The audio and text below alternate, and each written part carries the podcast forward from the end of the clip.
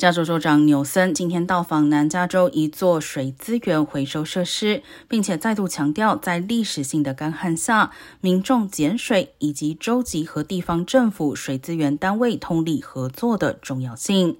虽然加州正在面临数十年难得一遇的大旱，但在节水的呼吁下，全州用水量三月份不减反增，更达到二零一五年以来的最大月用水量。洛杉矶市长贾西提已经宣布，所有户外浇水将改为每周仅限两次，比起原本的三天再减少一天。